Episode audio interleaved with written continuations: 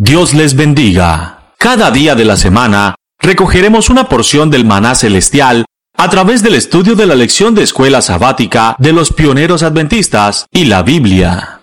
Bienvenidos.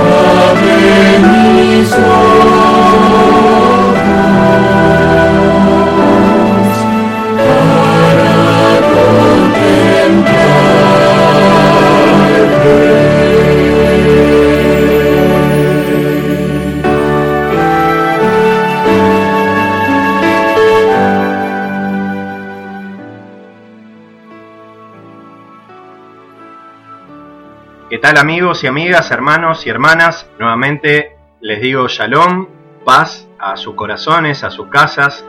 Estamos nuevamente en el estudio de la palabra de Dios a través de la escuela sabática que nos brinda hoy la lección número 7 del Sermón del Monte. Comenzó con las bienaventuranzas. Siguió con enseñanzas que contraponían a las enseñanzas de los fariseos. Y sigue esa misma tónica y nos sigue enseñando qué es lo más importante, qué es lo que más valoramos. Hoy nos va a tocar seguir conociendo acerca del amor del Padre. Y ya vamos a comenzar con la pregunta número 6 a continuación, y es justamente el texto que sigue al que habíamos compartido anteriormente en el audio próximo anterior. La pregunta 6 dice, ¿qué deberíamos considerar secundariamente con respecto al verdadero servicio a Dios? Y la respuesta está en Mateo capítulo 6, versículo 25. Luego vamos a leer la nota número 2. Dice así la palabra de Dios. Mateo 6, 25. Por tanto os digo, no os afanéis por vuestra vida, qué habéis de comer o qué habéis de beber, ni por vuestro cuerpo, qué habéis de vestir no es la vida más que el alimento y el cuerpo más que el vestido. Después continúa, pero vamos a meditar un poquito en esto. Yo estuve haciendo una comparación, esto lo da siempre digo el estudio personal, por eso está bueno escuchar el audio, pero que ustedes vayan a la palabra de Dios. Mi mayor deseo como siervo de Dios y de alguna manera creo que es mi don el enseñar, que vayan a la Biblia. A mí lo que me salvó fue ir a la palabra de Dios. Ayer me encontré con un joven, estábamos en la ciudad de Campana, yo vivo en las afueras, y había un joven de San Martín, de un, aproximadamente unos 60, 70 kilómetros de acá, que según él venía a buscar trabajo. Y allí, bueno, el chico había perdido el tren, bueno, mi señora le cargó la sube para que él pueda irse en colectivo, ¿no? Como yo vi que tenía el aspecto de ser una persona que tomaba alcohol, y estaba con su hijito, con la remera de un equipo de fútbol acá en Argentina, y yo justamente era hincha de ese club. Cuando él me agradeció, yo le dije, mirá, busca de Dios. Me dice, voy a una iglesia. Y lo miré, ¿no? Lo miré porque sabía en la condición que estaba. Entonces lo miré, pero no dije nada. Y él me dijo, bueno, de vez en cuando. Entonces le digo, mirá, yo paré en una barra de fútbol antes de conocer al Señor. En una barra brava son gente que se pelea acá en Argentina. Se pelean hinchadas con hinchadas de diferentes cuadros. Y cuando yo dije eso, este muchacho se abrió más y le dije, pero busca la palabra de Dios. Porque a mí lo que me sacó fue la palabra de Dios. Y él lo tomó, porque empaticé con él, ¿verdad? Hermanos, nosotros también, más allá de escuchar los audios, tenemos que ir a la palabra de Dios, por nosotros mismos. No digo que esté mal el escuchar, porque alguien tiene que predicar, pero o alguien tiene que enseñar, pero el deber de cada ser humano es conocer a Dios en forma personal. ¿Y cómo conocemos a Dios? A través de su palabra, encarnada en Jesucristo y la palabra que nos queda acá, en lo que hoy conocemos como Biblia. Así que en ese estudio personal estuve reflexionando sobre la vida y el comer y el beber. Uno sabe que la comida, cuando es comida buena, cuando es comida que Dios aprueba, cuando se toma lo que Dios quiere que se tome y no otras cosas, se transforma en sangre y en buena sangre. ¿Y en la sangre que está? La vida. Después estuve reflexionando sobre el tema del el cuerpo. Y el cuerpo está relacionado con el vestido. Pero en realidad el cuerpo también es como un vestido. Viste los órganos para que justamente estén resguardados. Nosotros teníamos una vestidura de luz, no ropa encima. La ropa era el manto de justicia de Cristo, porque la palabra de Dios moraba en nosotros. Entonces hay una relación entre el cuerpo y el vestido y entre el comer y el beber y la vida. Y me quedé reflexionando, me fui a sentar en el sillón hoy temprano a la mañana y, reflexionaba sobre algo y lo quiero compartir. Está en Génesis. En Génesis capítulo 1. Dice la palabra de Dios que en el principio creó Dios los cielos y la tierra, ¿no? Después en el primer día hizo la luz, eso está en el versículo 5. Después de hacer la luz, él hizo los cielos, o sea, el cielo atmosférico y el cielo donde iba a poner las estrellas, el sol, la luna. Aclaro que yo no creo que estén a millones de distancia como nos enseñaron. Pero bueno, es un punto personal.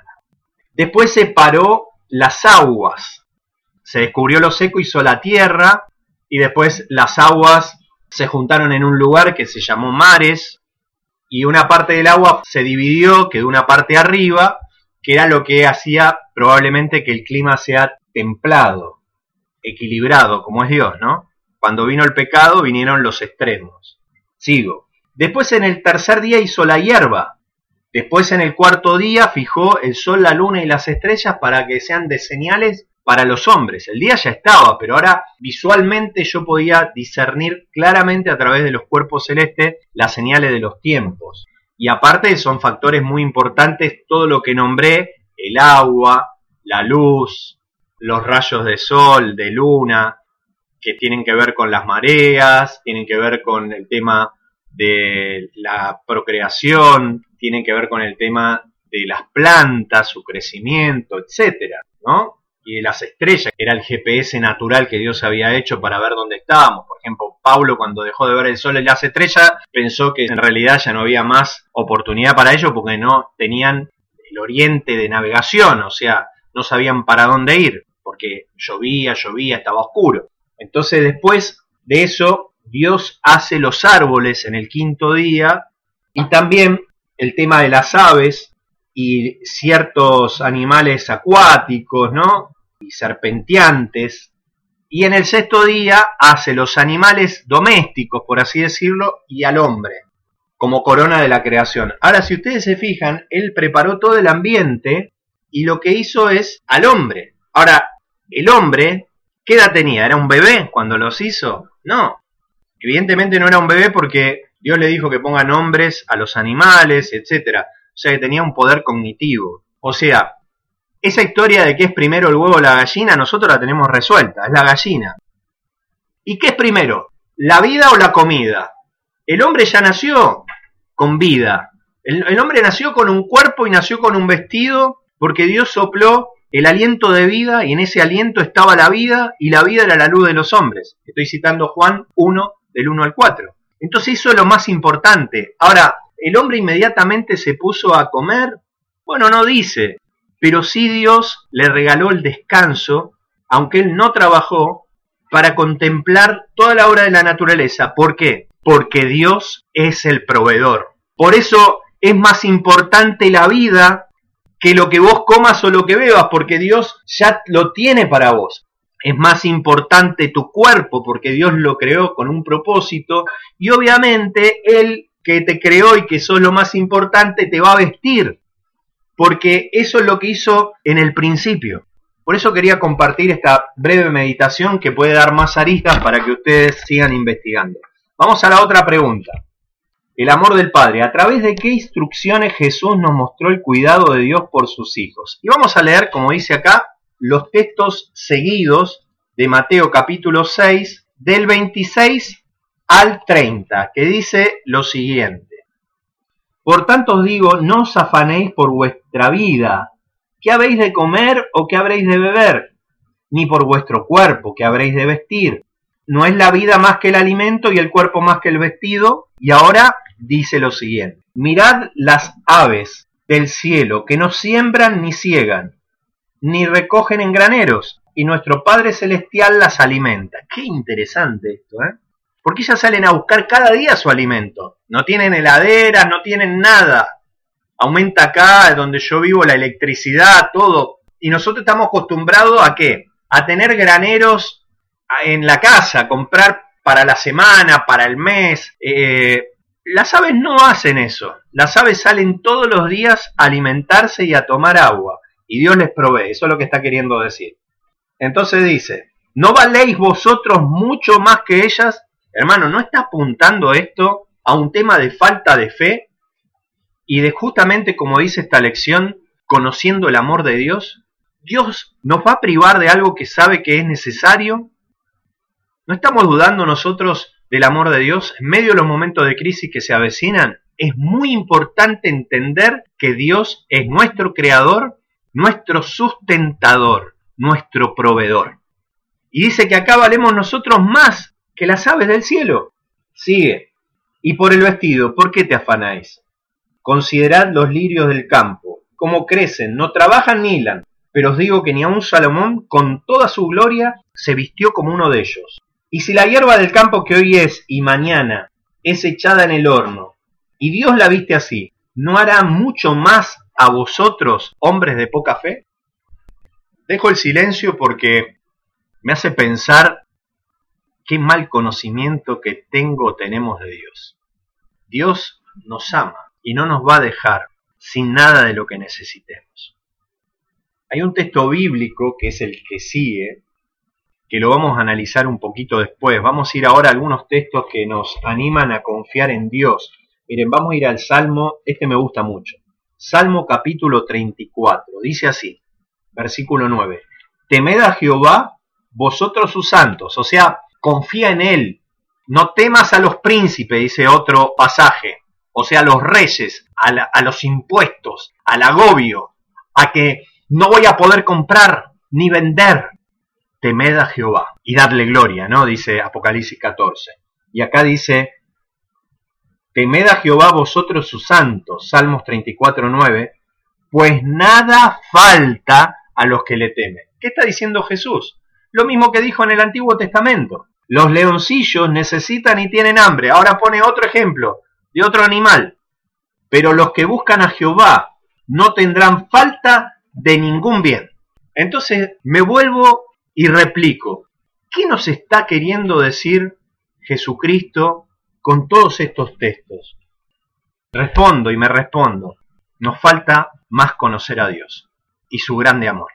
Porque Él esto lo tiene ya provisto, pero hay una condición para que Él cumpla todo esto. Dicho sea de paso, hermanos, fíjense dónde van a buscar las aves.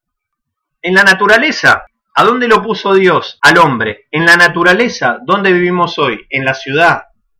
Los bloques de cemento y las cosas de la ciudad, el alquitrán, el moho, el smog, como se dice ahora, todo eso es contraproducente, porque Dios te está invitando a salir de la ciudad, a ir al campo, porque ahí es donde Dios te provee como le provee a los pájaros. Ahora, ningún pájaro se queda con la boca abierta esperando que las cosas le caigan del cielo. Ese es un mal entendimiento. Eso es para los vagos. ¿Por qué? Porque yo tengo acá eh, pajaritos chiquitos que me hacen nido acá en el porche que tengo acá, ahí arriba en el techito de chapa. Chiquititos, los pajaritos chiquitos. Y yo veo cómo ellos agarran un poquito de barrito o tierra, pero con su saliva se transforma en barro, un poquito de, de pastito y arman su nido. O los horneros, que también los veo. Entonces, ¿de dónde sacan para hacer su casa el alimento que Dios les provee? Del campo, de la naturaleza. Y los lirios son los lirios del campo. Hoy fui a caminar, dicho sea de paso, qué bendición, algo que me estaba privando, porque yo a medida que voy haciendo todas estas eh, lecciones o audios, les voy compartiendo parte de mi propia vida, o sea, yo toda mi vida hice ejercicio, pero uno va descuidando y se va achacando, se va acostando tarde, gracias a Dios vengo acostándome temprano, pero para eso ¿qué hice? Tomamos la decisión con mi esposa de dejar de ver televisión después de las nueve, cosas así, entonces terminamos con el culto, como era antes, y nos vamos a dormir. Y eso hace que me despierte más temprano. Y pueda salir a caminar temprano. ¡Qué bendición! ¿Por qué le conté todo esto? Porque fui a sacar las flores del campo. Y ahora estoy viendo delante de mí un florero que le armé para la casa, para mi esposa, y en el baño. Teniéndolo acá no lo veía porque yo estaba ciego. Y me doy cuenta de las bendiciones que tenemos. Estaba viendo la mora. Eh, yo tengo mora blanca y hay mora colorada en el campo que me tiñó las manos y ya estaba pensando en hacer tinta para poder escribir o hacer alguna tintura con la mora roja o la mora negra, pues después se pone como negra. Todo eso lo provee la naturaleza. Los ojos se abren ante las cosas de Dios, porque Dios se revela a través de la naturaleza. Así que si Él les provee a los animalitos y los viste a los lirios del campo más precioso que aún el rey Salomón, ¿qué no hará por nosotros? Pero nosotros también tenemos que ir donde están los lirios y donde están las aves, a buscar el alimento. Y tenemos que empezar a dejar de pensar de que el que nos provee es un supermercado chino o una gran cadena de supermercados internacional, porque en algún día va a pasar que puede haber un caos y si yo no tengo agua y no tengo que comer, va a ser un grave problema. Lo vemos en Venezuela donde solamente alcanza como para subsistir. Ahora la sierva de Dios dice, seremos como reyes en el campo. Así que bueno, yo ya estoy retirado y ya tengo mi casa en venta para irme más lejos todavía. Hermanos, continuamos con la lección, pero de paso les paso alguna información que pueda ser de bendición para ustedes. Dice la palabra de Dios, continuando los textos bíblicos, dice, versículo 31, no os afanéis pues diciendo, ¿qué comeremos? ¿O qué beberemos? ¿O qué vestiremos? Porque los gentiles los gentiles buscan todas estas cosas. Mas vuestro Padre Celestial sabe que tenéis necesidad de todas estas cosas. O sea, los gentiles buscan esto primero. A ver, ¿escucharon esta frase alguna vez? No, cuando, cuando me acomode más con el trabajo y todo eso voy a pedir el sábado. No, cuando esté mejor voy a empezar a tomar decisiones de esto. Cuando esté más acomodado. O sea, siempre buscamos acomodar lo secundario para entonces buscar lo primario. No, voy a buscar a Dios cuando entonces se me solucione esto, voy a tener más tiempo para buscar a Dios. No, otra. Lo que yo estoy haciendo lo estoy poniendo para la obra de Dios, pero mi relación personal con Dios cero. Acá dice Cristo claramente en el versículo 33, mas buscad primeramente el reino de Dios y su justicia, y todas estas cosas que son necesarias, que es el sustento básico, te serán añadidos. Añadidos que quiere decir que van a venir después. Y esto está en relación, ya vamos a ir terminando, con Deuteronomio capítulo 28, hermanos. Deuteronomio capítulo 28 están las bendiciones, pero las bendiciones están sujetas a condiciones. El capítulo 1 dice, acontecerá que si oyeres atentamente la voz de Jehová tu Dios, para guardar y poner por obra todos sus mandamientos que yo te prescribo hoy, también Jehová tu Dios te exaltará sobre todas las naciones de la tierra. Y vendrán sobre ti todas estas bendiciones que hay que poner en primer lugar a Dios, escuchar su voz, atesorar sus mandamientos, guardarlos, ponerlos por obra. Y entonces te vendrán todas estas bendiciones. Te alcanzarán, dice. O sea, ven que van después se añadirán si oyeres la voz de Jehová, tu Dios. Como el Salmo 34.9 que leímos, que nada le falta a los que le temen. Bendito serás en la ciudad y en el campo. Para que esté todavía en la ciudad, aún hay bendición, hermano. Yo eso lo viví porque estuve en Saavedra, que es una ciudad, o es parte de la ciudad de Buenos Aires, un barrio, y buscaba a Dios y me alcanzaban sus bendiciones. Tanto en la ciudad serás bendito como al campo, aunque hoy es voluntad de Dios salir al campo, ir a predicar a la ciudad. Bendito el fruto de tu vientre, bendito el fruto de tu tierra, bendita tus bestias, tu cría de vaca, los rebaños de tus ovejas, benditas serán tu canasta y tu arteza de amasar. Bendito o bendita serás en tu entrar y en tu salir. Jehová derrotará tus enemigos. Hermanos, miren lo que es buscar a Dios primero. No tendremos problemas porque Él luchará por nosotros. Jehová derrotará tus enemigos que se levanten contra ti. Por un camino saldrán contra ti, pero por siete caminos huirán delante de ti. Jehová te enviará su bendición sobre tus graneros, sobre todo aquello que pusieras tu mano. ¿Se acuerdan de José? Cuando José puso la mano en la casa de Potifar, no solamente bendijo su economía, sino su campo y todo lo que él tocaba, porque esto es parte de esa promesa que ya existía de antemano. Te confirmará, versículo 9, Jehová por pueblo santo suyo, como te lo ha jurado, cuando guardes sus mandamientos, los mandamientos de Jehová tu Dios, y anduviereis en todos sus caminos. Y verán todos los pueblos de la tierra que el nombre de Jehová es invocado sobre ti y te temerán. Hermanos, qué bendición es poner a Dios en primer lugar. Qué bendición es buscar el reino de Dios y su justicia. Su justicia son los mandamientos de Dios. No me da el tiempo para hablar. Salmo 119, 172. Pero también los mandamientos de Dios se cumplieron en la persona de Jesucristo. O sea que cuando recibimos a Cristo, recibimos su vida, es para andar en perfecta armonía con sus mandamientos. La decisión es nuestra. ¿A quién queremos servir, como decíamos en el audio anterior? ¿A qué Señor? ¿Al Señor de este mundo? ¿Al Señor de las riquezas? ¿Al Señor de los anillos? ¿O al Señor Jehová de los ejércitos que te provee todas las cosas? Porque si uno lo busca a Él, si uno busca de su conocimiento, si uno busca de Él, de su palabra, de sus mandamientos, si uno busca de Él al congregarse, si pone a Dios en primer lugar, todas las cosas necesarias nos serán dadas por añadidura. Mañana continuaremos con el estudio precioso de esta escuela sabática que es La vida de Cristo parte 2, conociendo el amor del Padre, de tu Padre, de mi Padre, el buen Jehová. Que Dios te bendiga y nos reencontramos en el próximo encuentro. Shalom.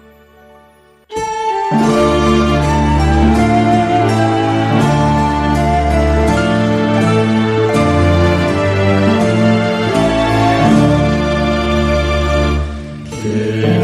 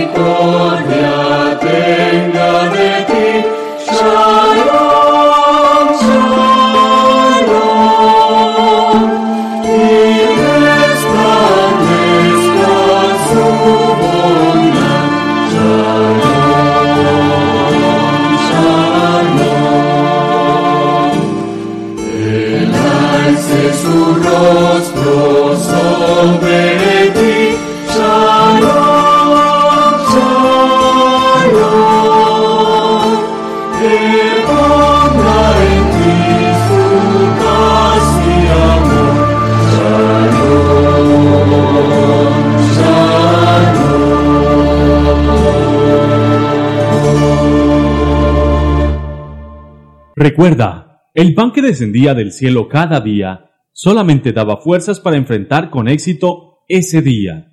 Por eso, permitiéndolo Dios, nos reencontraremos mañana para recibir una porción más del maná diario.